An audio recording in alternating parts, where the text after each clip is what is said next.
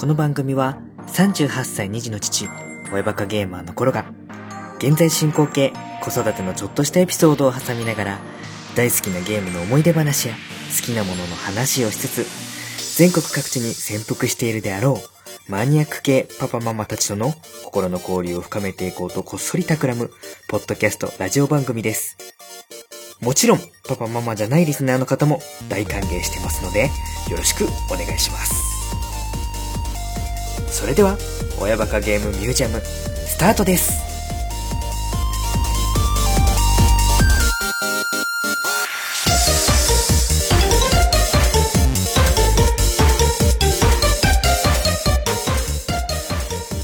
はい、えー、親バカゲームミュージアム第48回になります。本日はですね、久々にゲーム純度100%のお話をやっていきたいと思っております。はい、えー、題しまして、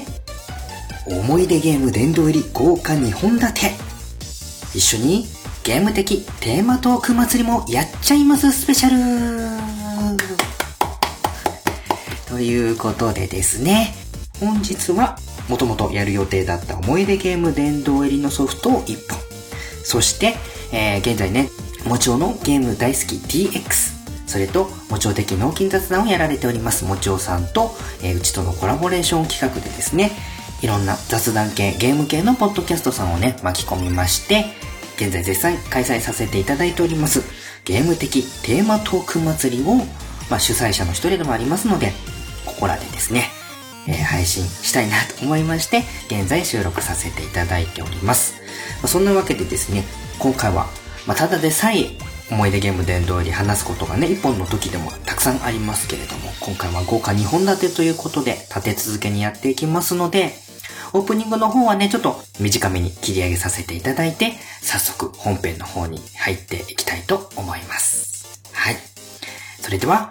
ワイバカゲームミュージアム第48回、よろしくお付き合いください。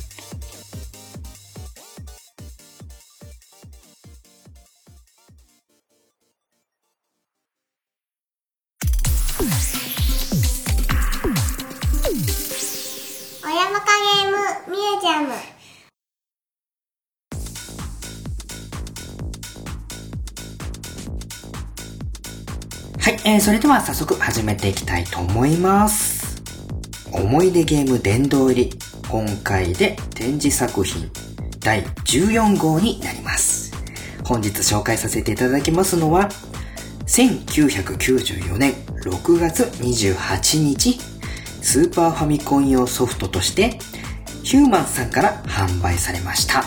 テコンド。はい、えーこちらを紹介させていただきたいと思います。はい。えーまあ、テコンドーと、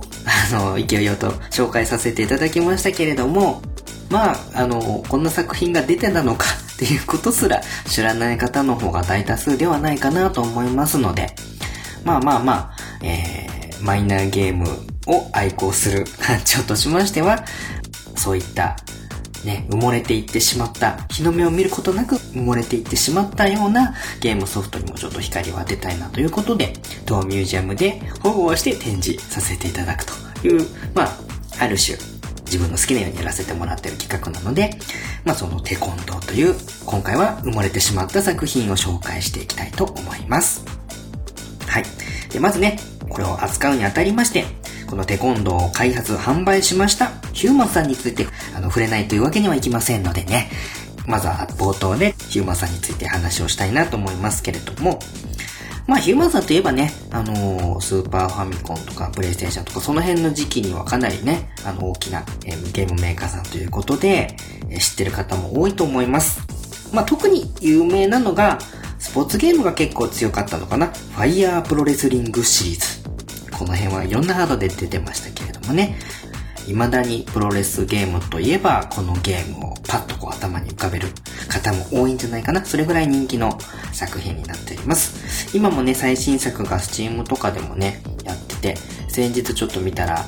しばらくあのアップデートがないと思ったら、丸々作り直して、また新たにこのファイプロ最新作をお届けしていきますよというようなね、制作者の方のインタビュー記事なんかもどこかで目にしましたけれども、それぐらいまあ、ファンの方が多い熱い支持を集めています、ファイヤープロレスリングシリーズ。はい。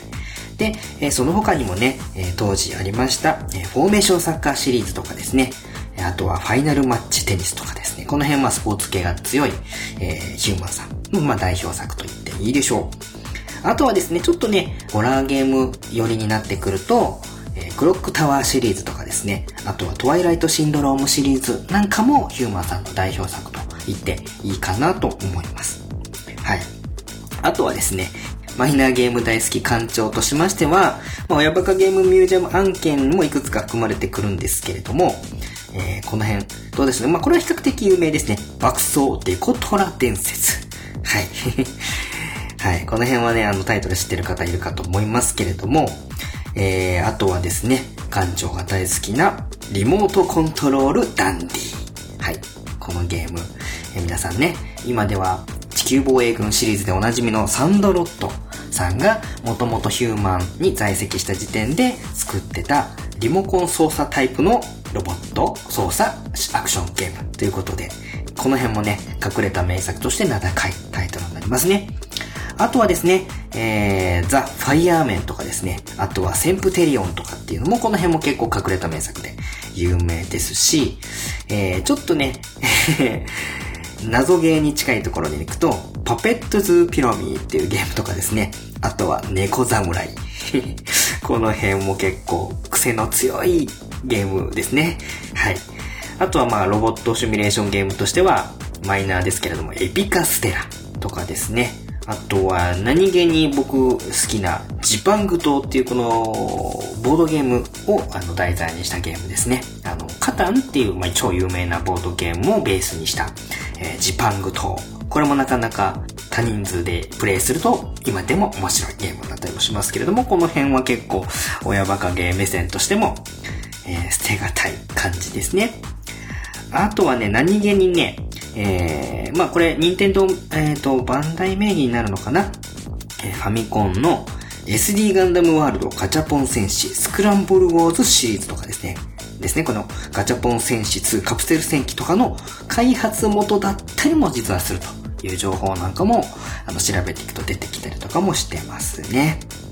はい。まあこういったところで館長もこう、触れずにはいられないソフトなんかもいくつも販売しております、このヒューマンさん。あとはまあヒューマンさんといえば、世界初のゲームクリエイター養成専門学校、えー、ヒューマンクリエイティブスクールっていうのを開校したことで有名だったりするんですけれども、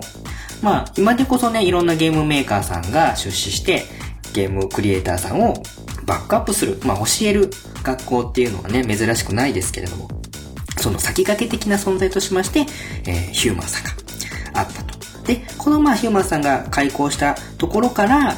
えー、出てきたのがこの先ほども紹介しました、ザ・ファイアーメンとか、センプテリオンというゲーム。結構良作として一部の方には本当に支持されているゲームなんかも発売されてるということなんで、実績もちゃんとある。そういったところからの、あの、ゲームメーカーさんとしては、そのクリエイターを育てるっていうところにも初めて目を向けたメーカーさんでもあったということですね。まあ、今はね、残念ながら倒産してしまいまして、まあそのスタッフさんとか権利とかはスパイクとかですね、ハムスターという会社にこう譲渡されたりとかして、まあ開発スタッフさんもスパイクさんの子会社にこう散ってったりして、その辺の会社にスタッフさんの志とかそういうものが引き継がれていっているんではないかなと思っております。はい。まあ、今回のこのテコンドーをね、紹介するにあたりまして、まずは開発メーカーさんのヒューマンさんに少しスポットライトを当てて紹介させていただきました。はい。でですね、まあそのヒューマンさん、まあ決して大ヒットの作品を出してるわけではないんですけれども、確かな開発力。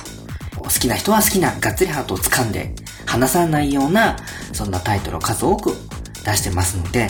まあこのテコンドーもですね、その、あの、ヒューマンさんの販売されているソフトのラインナップに恥じない、すごい完成度の高いゲームとなっております。押しも役はね、題材がちょっとマイナーだったことと、当時そのスーパーファミコンとかね、格闘ゲームとかが一大ブームで流行ってしまっていましたので、その中にちょっとあの埋もれてしまって日の目を見ないまま今に至るというようなことになってしまっているので、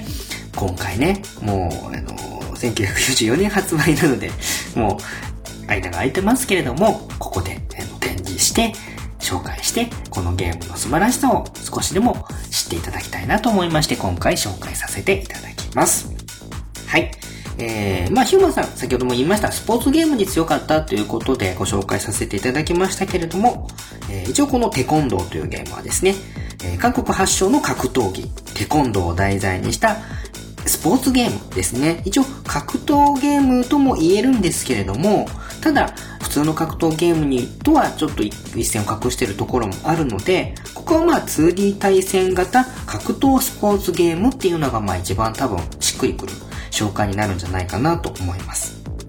で、まあこのテコンドーといったまあ競技に関しましては、蹴りが主体の格闘技ですね。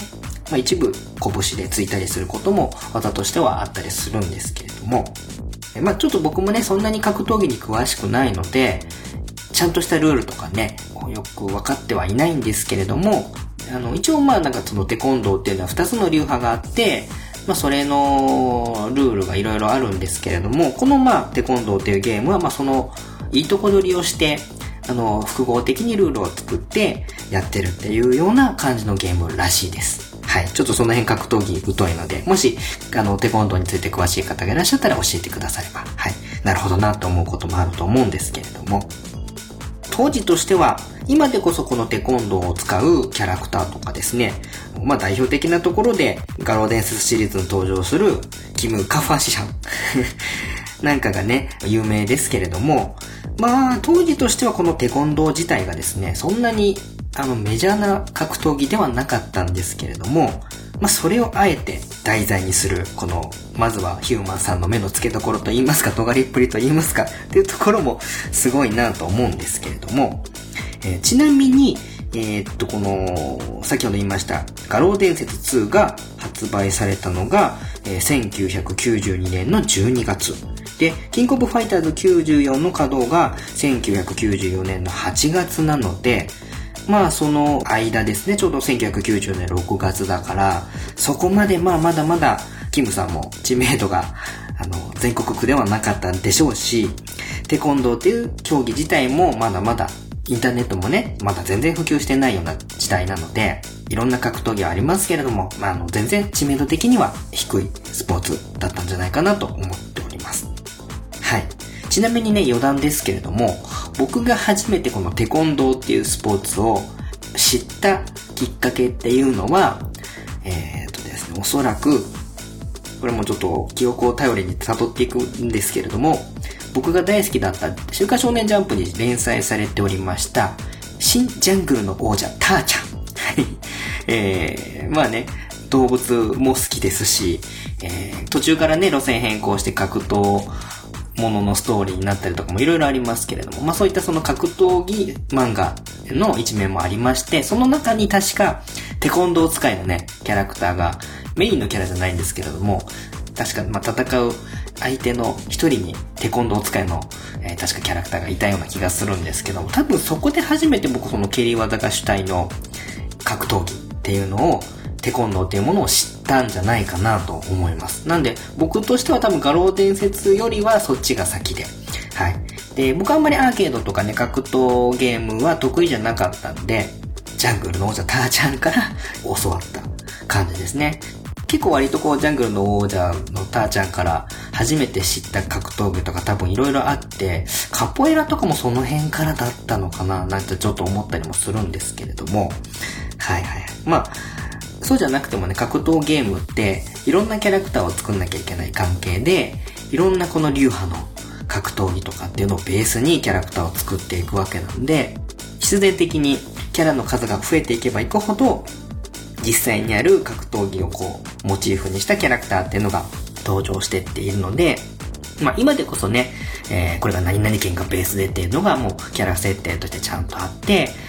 それをね、調べれば出てくるし、皆さんもご存知、あのキャラクターの使うあれだよねとかっていうのがわかる時代にはなってますけれども、まあ1994年当時なんかはもうこのね、で、今度なんかは、何それっていう方の方が多分多かった時代なんじゃないかなと思います。はい。ただまあ、そんな中でも、そういったちょっとね、マイナーなスポーツを題材にしつつも、これね、あのー、すごいのが、最初ゲームをカチャッとスイッチ入れると、言語選択ができて、日本語モードと韓国語モードっていうのが 選べたりするぐらい、ちょっとあの、テコンドーっていう題材に対して、あの、ちゃんと真正面から向き合ってる作品になっております。はい。見た目はまあ非常に地味ですね。まあ他のヒューマンさんのゲームに、もうそこまで派手なゲームではないんですけれども、その地味ながら多くの駆け引き要素を取り入れた。今やってみても、いろいろ、あ、すごいちゃんとよく考えて作ってあるっていうようなことを思ってしまう、えー、意欲作。そして、まあこれは後でね、詳しくお話ししていきますけども、それだけでは終わらない一面も持っている、いろんな意味で僕が衝撃を受けた思い出ゲームということで、えー、本日ご紹介していきたいと思います。はい、ちょっと前置き長くなりましたけれども、今回もじゃあ、いつも通りですね、え、魅力をいくつか項目に分けて紹介していきたいと思います。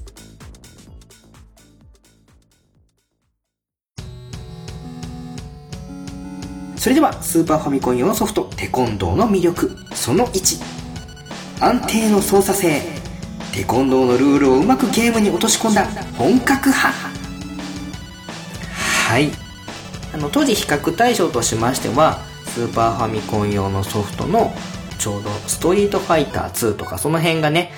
えー、画廊伝説もそうですけれども出て一気にこうブームになってゲームセンターでも人気のあのジャンルになっていたわけなんですけれどもまあそういったゲームと比べてもその駆け引きの部分っていうものもありますしそういったゲームにとあの実際にあの導入されていたシステムなんかも実は採用していたりとかもしますしあとは格闘ゲームじゃない部分要はスポーツゲームの部分ですね。このルールっていうものをうまくゲームに取り込んで、まあ、当時のその格闘ゲームのいいところと格闘技という競技のルールスポーツとしてのルールっていうものをうまくこう融合させたゲームとして楽しめるものにしてあるっていうのがこのテコンドーのすごいところだなと、えー、感じは思っております、まあ、具体的にじゃあどういうものがあるんだっていうことを紹介させていただきますと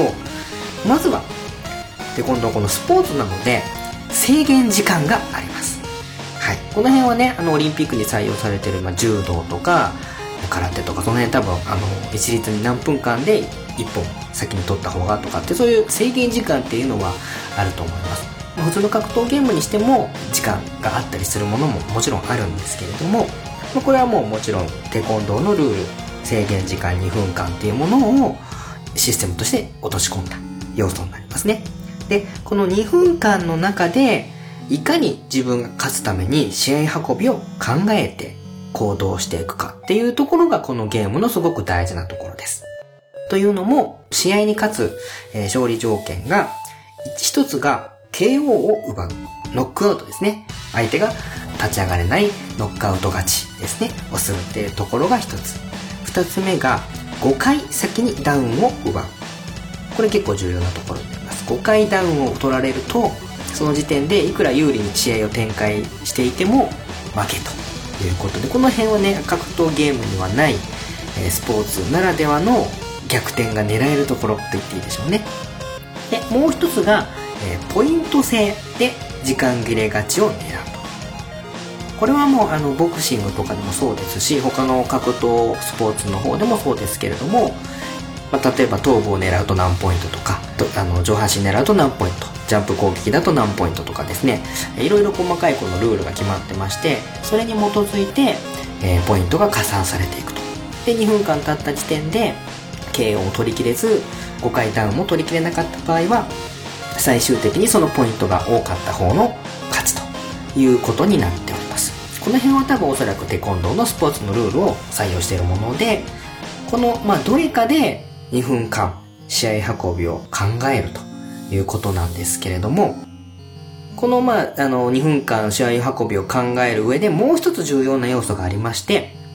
えー、このゲーム、体力ゲージが存在しないんですね。じゃあどういう風に判断するかと言いますと、キャラクターが明らかに見た目で疲れていくと。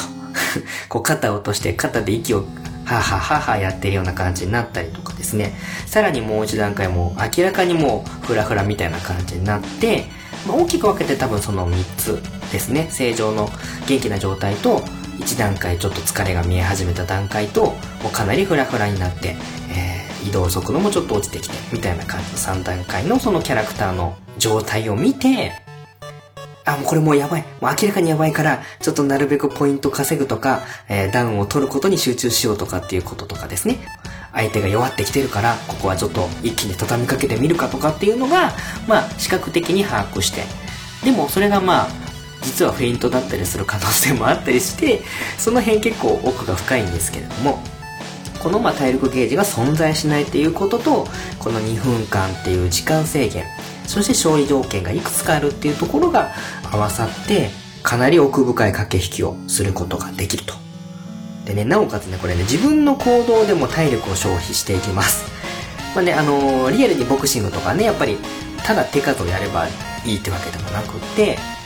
もちろんね自分が動けばその分疲れていくっていうものは自然にスポーツをやっている身とすればわかると思うんですね。僕はちょっとまあスポーツそんなに得意じゃないんでやってないんで実感としてはわかんないんですけども自分が動けばその分疲れるよっていうことはわかるので、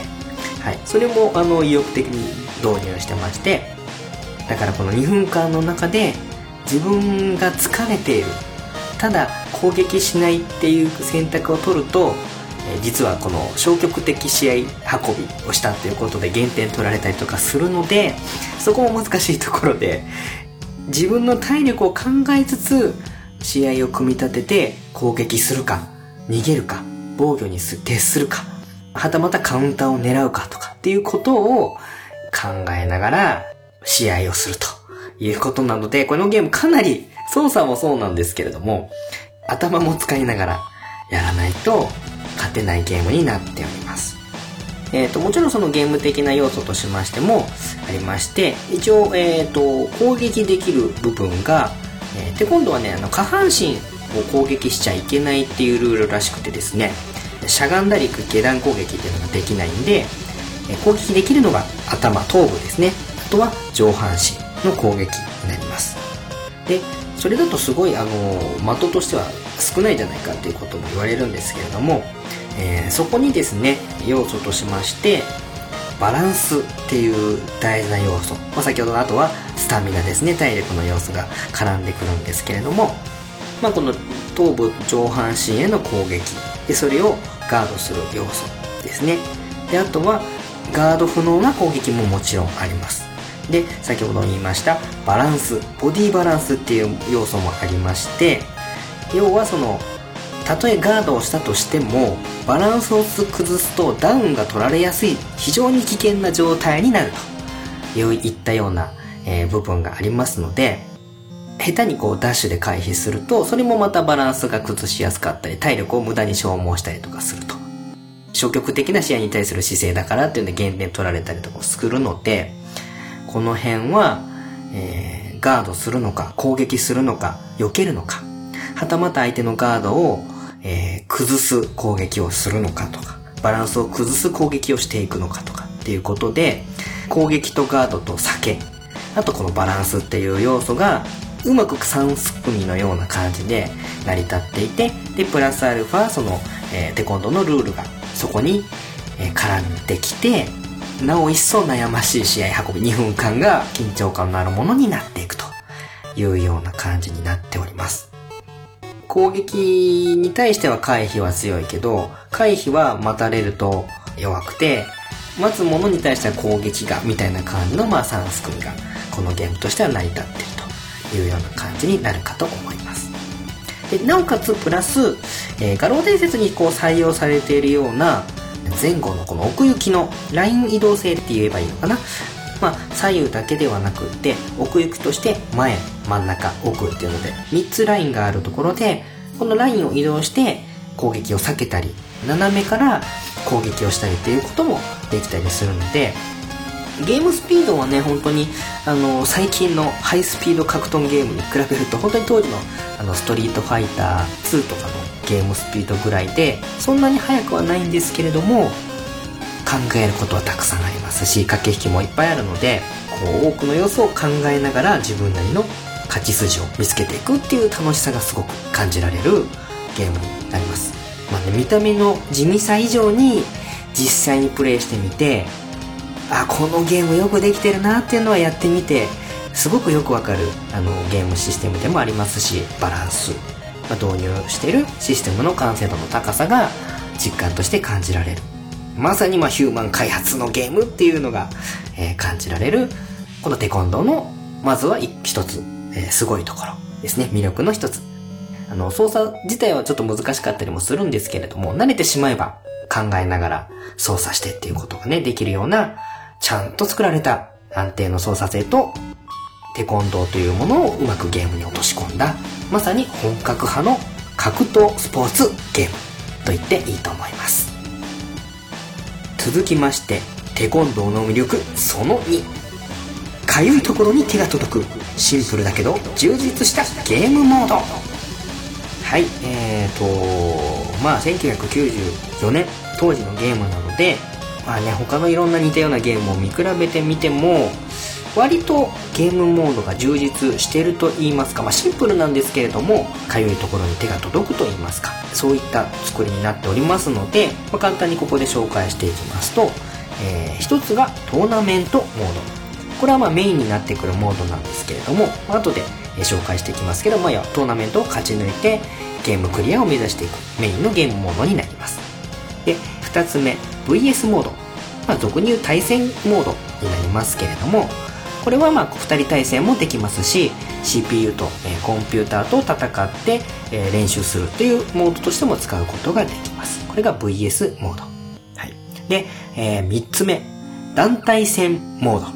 はい。この辺はねあの普通の格闘ゲームではありそうでなかったモードでこれはまああくまでこのスポーツゲームとして団体戦っていうのがあるものなので先方何々時報何々え中堅何々とかそういう感じのね、えよくスポーツ格闘漫画なんかでもチーム戦あったりしますけれども、そういったまあ団体戦モードの楽しみもできるということになってます。で、えー、4つ目。これ結構ね、あの、1994年のゲームにしてはありそうでなかったんですけども、今ではね、本当にあの、あって当然なんですけれども、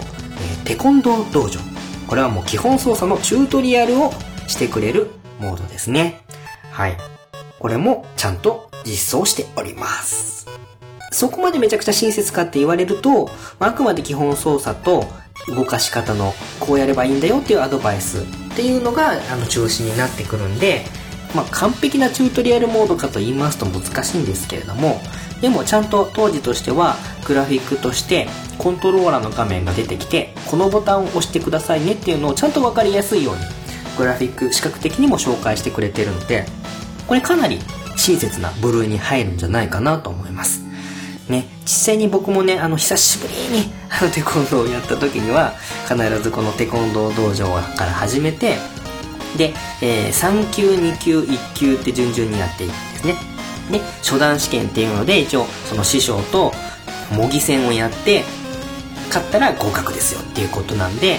あのテコンドーこれからプレイされる方はどれぐらいいるかわからないんですけれどもまずはこのテコンドー道場をやってみてで基本操作を頭に叩き込んだ上でメインのトーナメントモードをやっていくっていうのがまあこのゲームとしてはすごく順当な流れなんじゃないかなと思っております。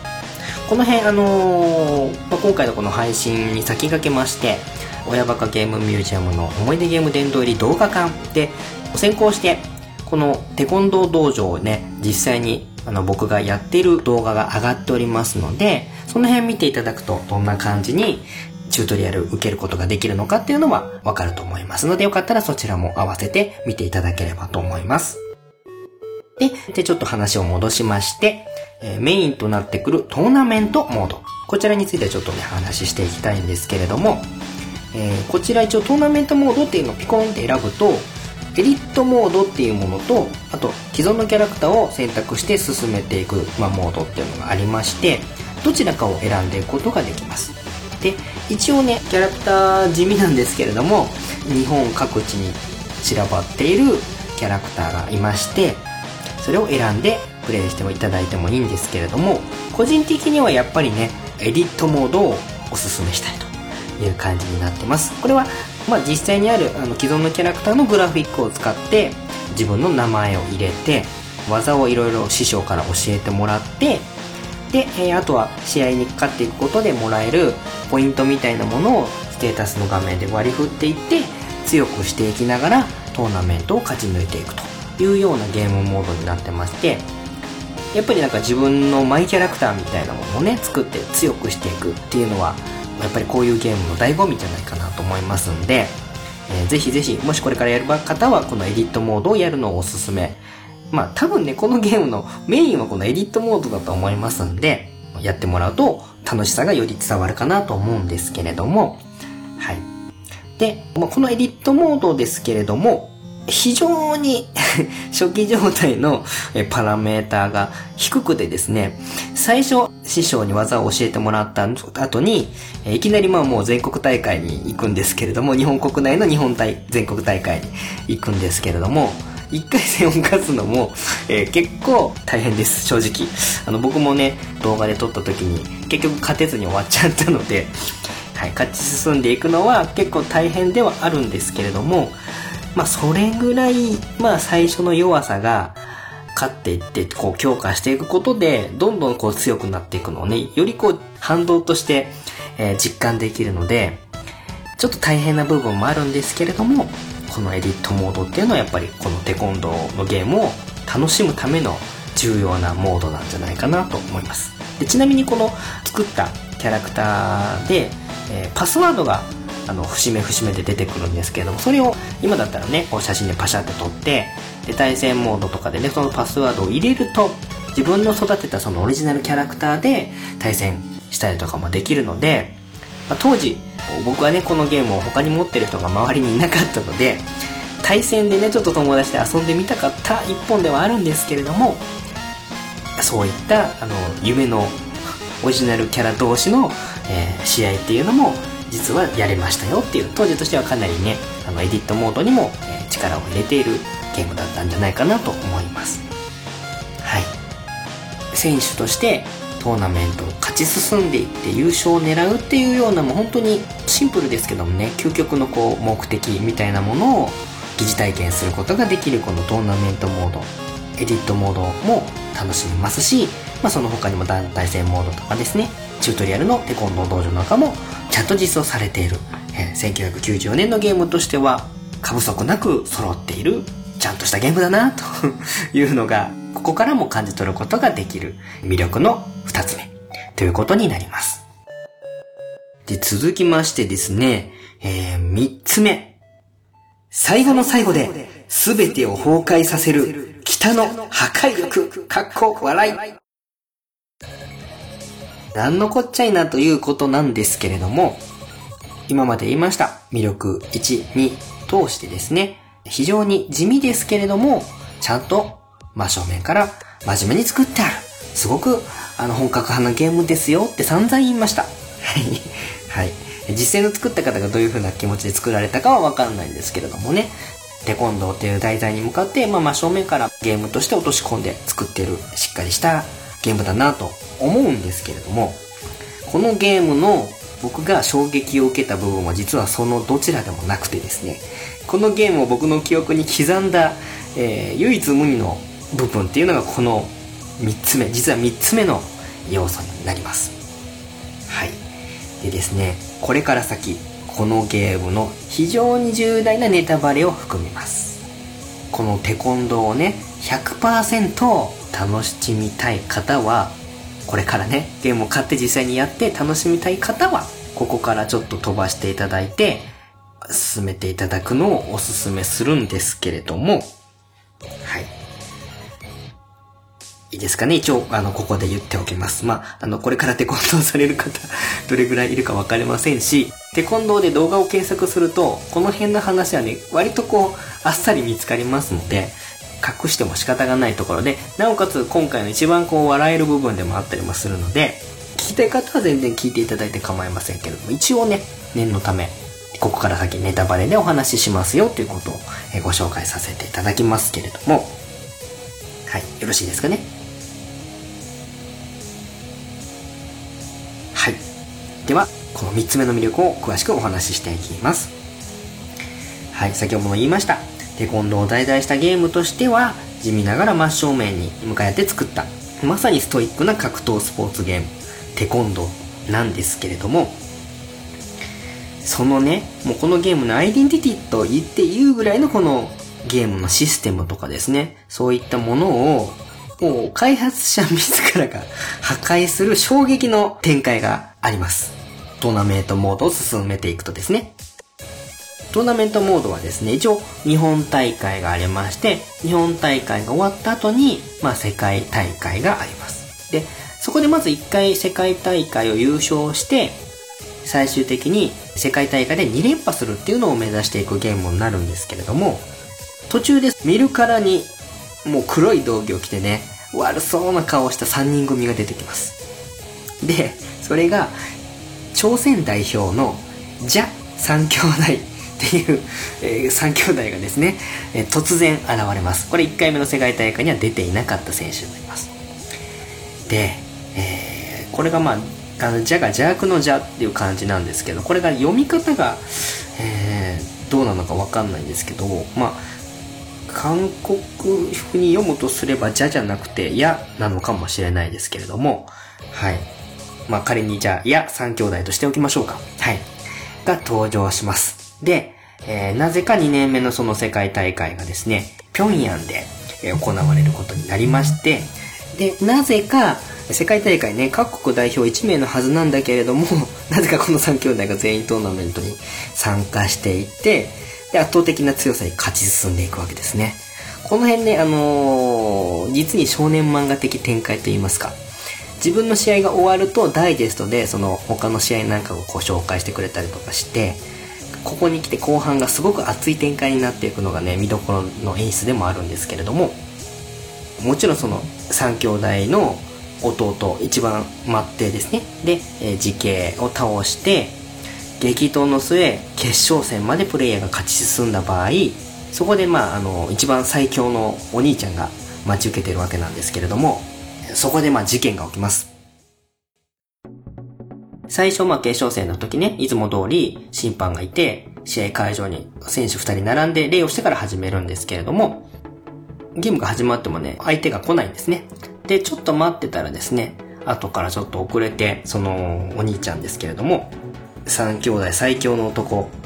じゃおなのか、まあ読み方はちょっとわかんないですいや、ゆうって言えばいいのかなはい。お兄ちゃんやゆうがですね、遅れて登場してくると、同時にいきなり、えー、審判を蹴り飛ばします。この時点で僕は唖然としたんですけれどもね、当時。で、審判はそのまま奥の電光掲示板にめり込んでグフって倒れて、で、もうその時点で電光掲示板が壊れたので、えー、制限時間がまず無制限になります。で、審判も気絶してるので、ルール無用のストリートファイターになります。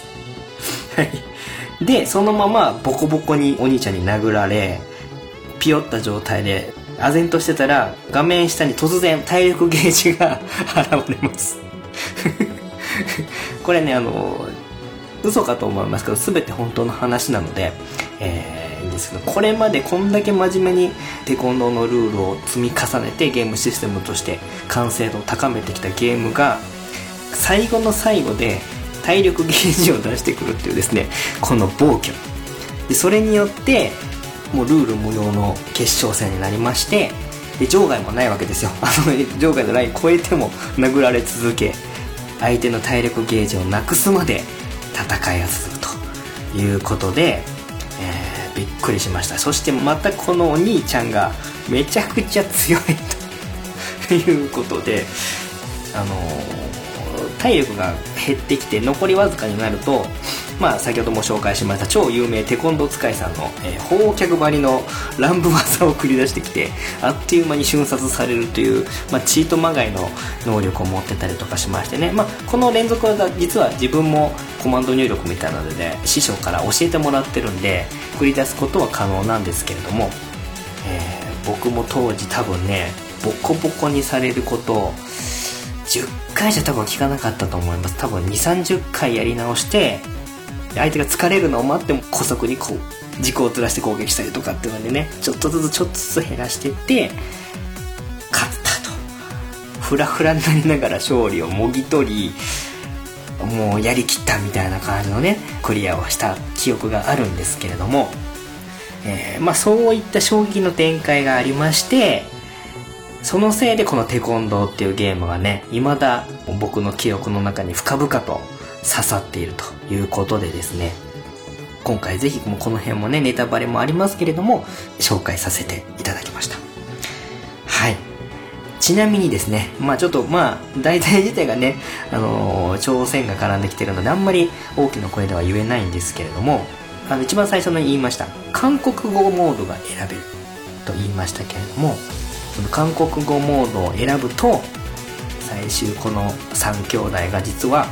加藤3兄弟になるそうです。いやー、いろいろと闇が深いですね。えー、はい。日本人になるというですねこれ以上もあまり言いませんけれども、